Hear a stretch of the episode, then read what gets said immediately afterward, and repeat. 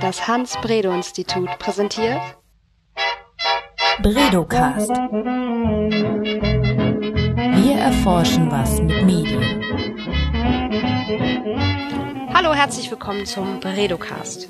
Heute sitze ich mal wieder mit meiner Kollegin Alina Laura Tiefs zusammen und wir sprechen auch mal wieder über Flucht und Vertreibung, dieses Mal aber mit einem ganz besonders schönen Gegenstand im Gepäck, den man nämlich auch anfassen kann, nämlich eine CD. Die wird bald veröffentlicht. Sie wird heißen Flucht und Vertreibung im Rundfunk, Tondokumente aus den Jahren 1945 bis 1960.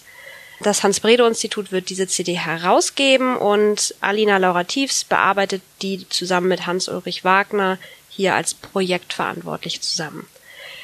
Ja, erstmal herzlich willkommen. Danke, danke Daniela. So, ähm, genau, die CD. Ähm, magst du einmal kurz erzählen, was es damit auf sich hat? Ja, gern. Also ich freue mich auch, dass ich hier darüber sprechen darf, weil wir wirklich schon jetzt einige Monate daran arbeiten und hoch erfreut sind, dass nächsten Monat diese CD jetzt endlich erscheinen wird. Es ist so, dass ähm, Hans-Ulrich Wagner und ich diese CD bearbeiten. Herausgeben wird die CD eben, wie gesagt, das Hans-Bredow-Institut und unterstützt wird das Ganze vom Deutschen Rundfunkarchiv und von der Historischen Kommission der ARD. Das ist also eine wunderbare Zusammenarbeit. Wir sind da total dankbar für, dass wir mit diesen beiden tollen Institutionen gemeinsam bisher unveröffentlichte Tondokumente aus den 50er Jahren eben vorwiegend zum Thema Flucht und Vertreibung veröffentlichen dürfen. Die CD wird 21 Auszüge aus historischen Tondokumenten versammeln und alle diese 21 Tondokumente drehen sich eben um das größere Thema Flucht und Vertreibung der Deutschen, speziell in dieser direkten Nachkriegszeit nach 1945. Auch wenn die Frage vielleicht äh, oder die Antwort auf meine Frage jetzt ein bisschen naheliegend ist, aber warum denn gerade jetzt? Im Grunde gibt es zwei Antworten darauf. Zum einen, das liegt nahe, die aktuelle Debatte hat einfach uns herausgefordert, wirklich auch etwas beizutragen aus unserer zeithistorischen Forschung, aus unserer medienhistorischen Forschung zu den momentanen politischen Entwicklungen in Deutschland. Äh, seit Sommer 2015 ist die Debatte ja immer aufgeheizter geworden und ähm, wir überlegen also, wie können wir aus unserer Wissenschaft an dieser Debatte teilnehmen und letztlich Aufklärung leisten über die historischen Hintergründe zu auch aktuellen Migrations- und Fluchtbewegungen in Europa und in Deutschland. Und da ist es ganz passend, dass ich zurzeit ein größeres Forschungsprojekt bearbeite am Hans-Bredow-Institut. Dieses größere Forschungsprojekt wird gefördert von der Beauftragten der Bundesregierung für Kultur und Medien. Und dieses größere Forschungsprojekt heißt Ankunft im Radio, Flucht und Vertreibung in west- und ostdeutschen Hörfunkprogrammen 1945 bis 1961.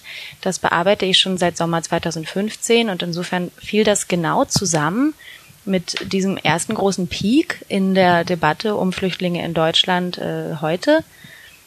Und insofern war ich gleich aufgefordert und auch motiviert, mein größeres Forschungsprojekt, was eigentlich einen ganz konkreten, abgeschlossenen historischen Ereigniszusammenhang erforscht, zu befragen auf die Relevanz für die Situation heute in Deutschland. Also was haben eigentlich diese Flüchtlingserfahrungen der direkten Nachkriegszeit in Deutschland nach 1945 zu tun mit Erfahrungen von Flüchtlingen heute? Das ähm, klingt leichter gesagt als getan, weil weil die Flüchtlinge, die heute in Deutschland ankommen, ja wirklich ganz andere Geschichten haben, ganz andere Biografien haben als die Flüchtlinge, die ich in meinem größeren Projekt untersuche. Die Flüchtlinge, die ich untersuche, sind ähm, deutsche Flüchtlinge und Vertriebene, die aus den historischen deutschen Siedlungsgebieten in Osteuropa in der Folge und am Ende des Zweiten Weltkriegs in das verkleinerte Nachkriegsdeutschland kamen. Und so auf den ersten Blick sind das wirklich ganz andere Schicksale und Identitäten als heute Menschen aus Syrien, aus Afghanistan, aus ja dem größeren Nahen Osten oder auch aus Afrika. Und trotzdem, wenn man eben dann etwas länger hinschaut, entdeckt man, dass eigentlich egal in welcher Zeit, wann immer Menschen eine solche Gewaltmigration erleben, vor allen Dingen aufgrund von Krieg und anderen ähm, kriegerischen gewaltsamen Konflikten, die Momente ihrer Aufnahme und Ankunft in neuen Ländern, in neuen Heimaten sehr, sehr ähnlich sind. Mhm. Man hat also wirklich zeitübergreifend ganz ähnliche Phänomene. Es geht immer um die Frage der direkten Unterbringung, der Versorgung mit Lebensmitteln, mit Obdach, mit ähm, Wärme, mit Energie, mit Kommunikation. Ja, mhm. also wie werden auch diese Menschen untereinander in Verbindung gebracht? Wie können die untereinander kommunizieren? Wie werden die mit Nachrichten versorgt über ihr Herkunftsland, über ihr Ankunftsland? Also das sind übergreifende Phänomene, die wirklich in der Vergangenheit und in der Gegenwart gleichzeitig auftauchen. Und das waren deshalb auch die Ausgangsfragen. Ich schlage jetzt den Bogen wieder zurück mhm. auf die CD, entschuldige den kleinen Exkurs, aber das war eben unsere Ausgangslage und so haben wir gesagt, diese Fragen wollen wir beantworten und auch schnellstmöglich jetzt in die Debatte hineinbringen, um schnellstmöglich ähm, Materialien an die Hand zu geben, wie man mit historischem Material ähm, Vergleiche anstellen kann zu unserer Gegenwart. Insofern haben wir die CD ins Leben gerufen, haben mh, mm, das Material aus meinem größeren Forschungsprojekt äh, mit diesen großen Leitfragen befragt und Töne ausgesucht, die also diese übergreifenden Phänomene wirklich beantworten können. Und so tauchen ganz überraschende Ähnlichkeiten auf zwischen der Situation nach 1945 und heute. Hast du gerade ein Beispiel parat aus der CD, was besonders, äh, besonders gut veranschaulicht, ähm, wo da eine Parallele ist, die, aus der wir heute lernen können? Ja, ähm, zum Beispiel gleich der erste Ton, den wir auf der CD äh, dokumentieren.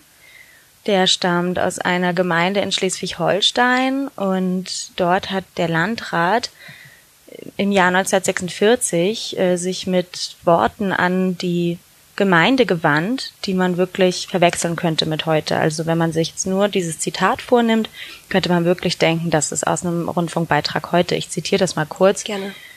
Also er sagte damals, Zitat, ich wende mich an die Herren Gemeindevorsteher, dass sie in der Flüchtlingsfrage alles tun, dass die Unterbringung der Flüchtlinge in Ordnung ist, dass eine gerechte Verteilung des Wohnraumes vorhanden ist und dass die Flüchtlinge so weit wie irgend möglich in den Arbeitsprozess eingegliedert werden. Zitat Ende.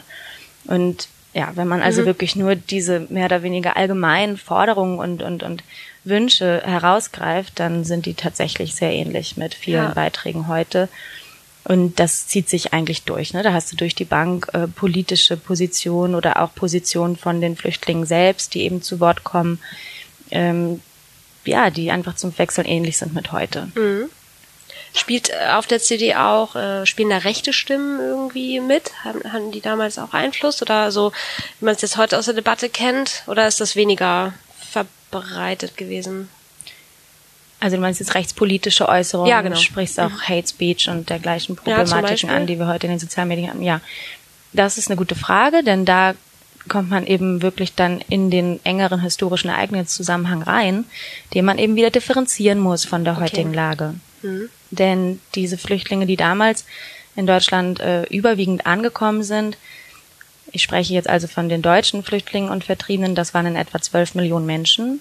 Oha. Ja, ziemlich viele eben. Viel genau. mehr als heute Richtig, in Deutschland ankommen, ja. ja. Also im Jahr 2015 äh, etwa gab es ja eine Zahl von ungefähr eine Million Menschen, die aufgenommen wurden. Äh, die Zahl der Erstanträge auf Asyl im Jahr 2016 liegt sogar bei unter eine Million, also bei ungefähr 800.000. Insofern ist das wirklich ein Riesenunterschied. Jedenfalls diese Menschen damals, nach 45, hatten ja in der Tat eine ganz andere politische Hintergrundgeschichte. Wie ich schon sagte, waren mhm. es in erster Linie erstmal Deutsche. Ähm, das heißt, dass es nicht in dem gleichen Sinne wie momentan rassistische Äußerungen gab, die wirklich so auf den ersten Blick ausländerfeindlich, also sich wirklich auf andere Nationalitäten und auf andere Hautfarben, auf andere äh, Kulturen auch äh, richteten. Aber und das ist eben jetzt doppelt spannend, trotzdem gab es Fremdenfeindlichkeit. Mhm. Und zwar sehr, sehr stark. Also diese Flüchtlinge und Vertriebenen damals hatten im Grunde ähnliche Vorurteile und auch ähnliche Diskriminierung und Beleidigungen und auch äh, Schwierigkeiten zu ertragen von der einheimischen Bevölkerung wie die Flüchtlinge heute obwohl es im Grunde Menschen der gleichen Staatsangehörigkeit waren. Also mhm. das ist ziemlich frappierend.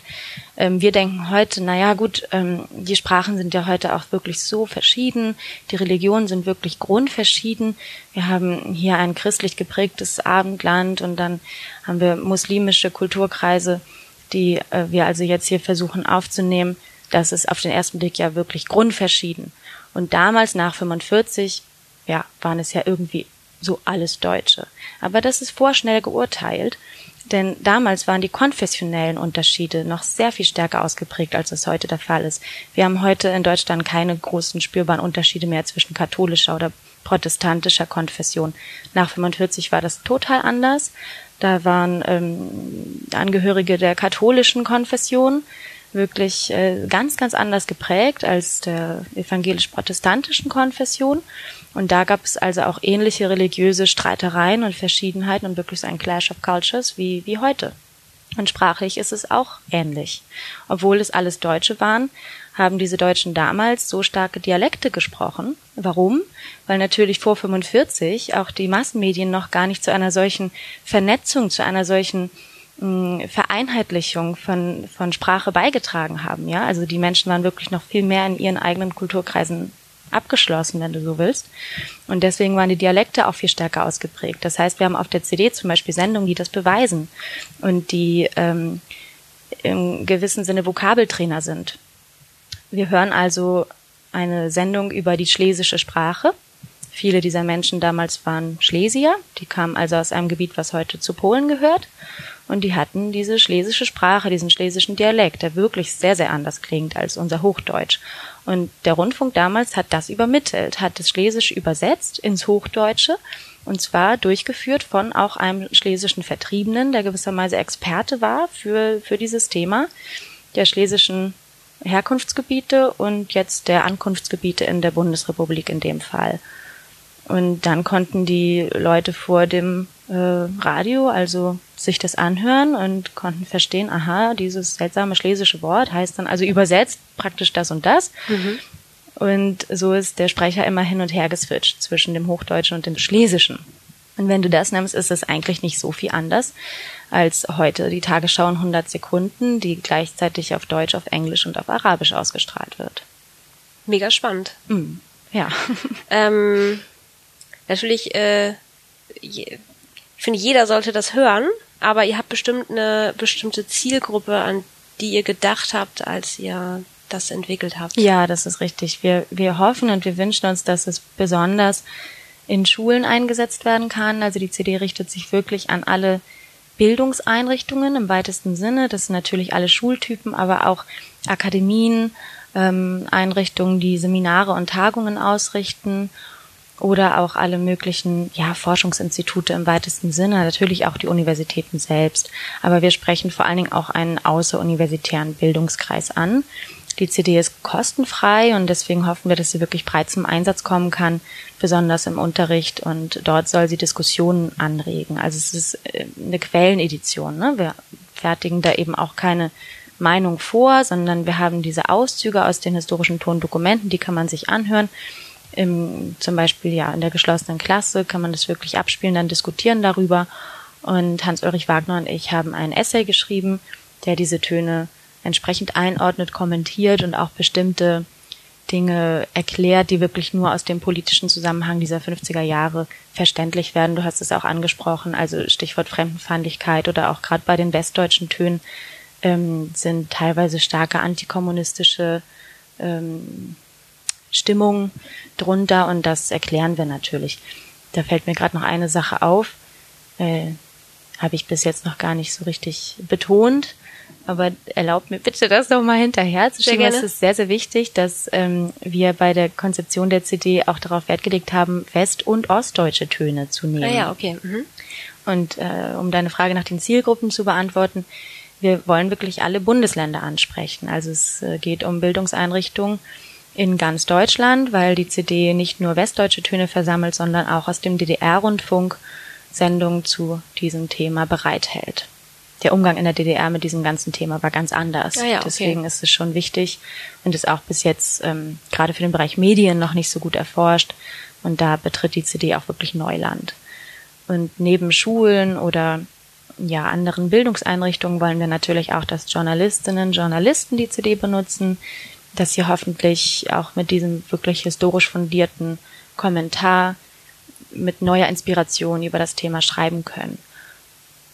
Und am Ende sollen hoffentlich alle, die die CD sich anhören, verstehen, dass es bestimmte Dinge gibt, die wirklich ganz eng an diesen Zeitkontext 50er Jahre im geteilten Nachkriegsdeutschland gebunden sind, aber dass es auch Dinge zu diesem Thema gibt, die immer wieder auftauchen, sobald Menschen erzwungenermaßen sich auf den Weg machen und durch Gewaltkonflikte ihre Heimat verlieren.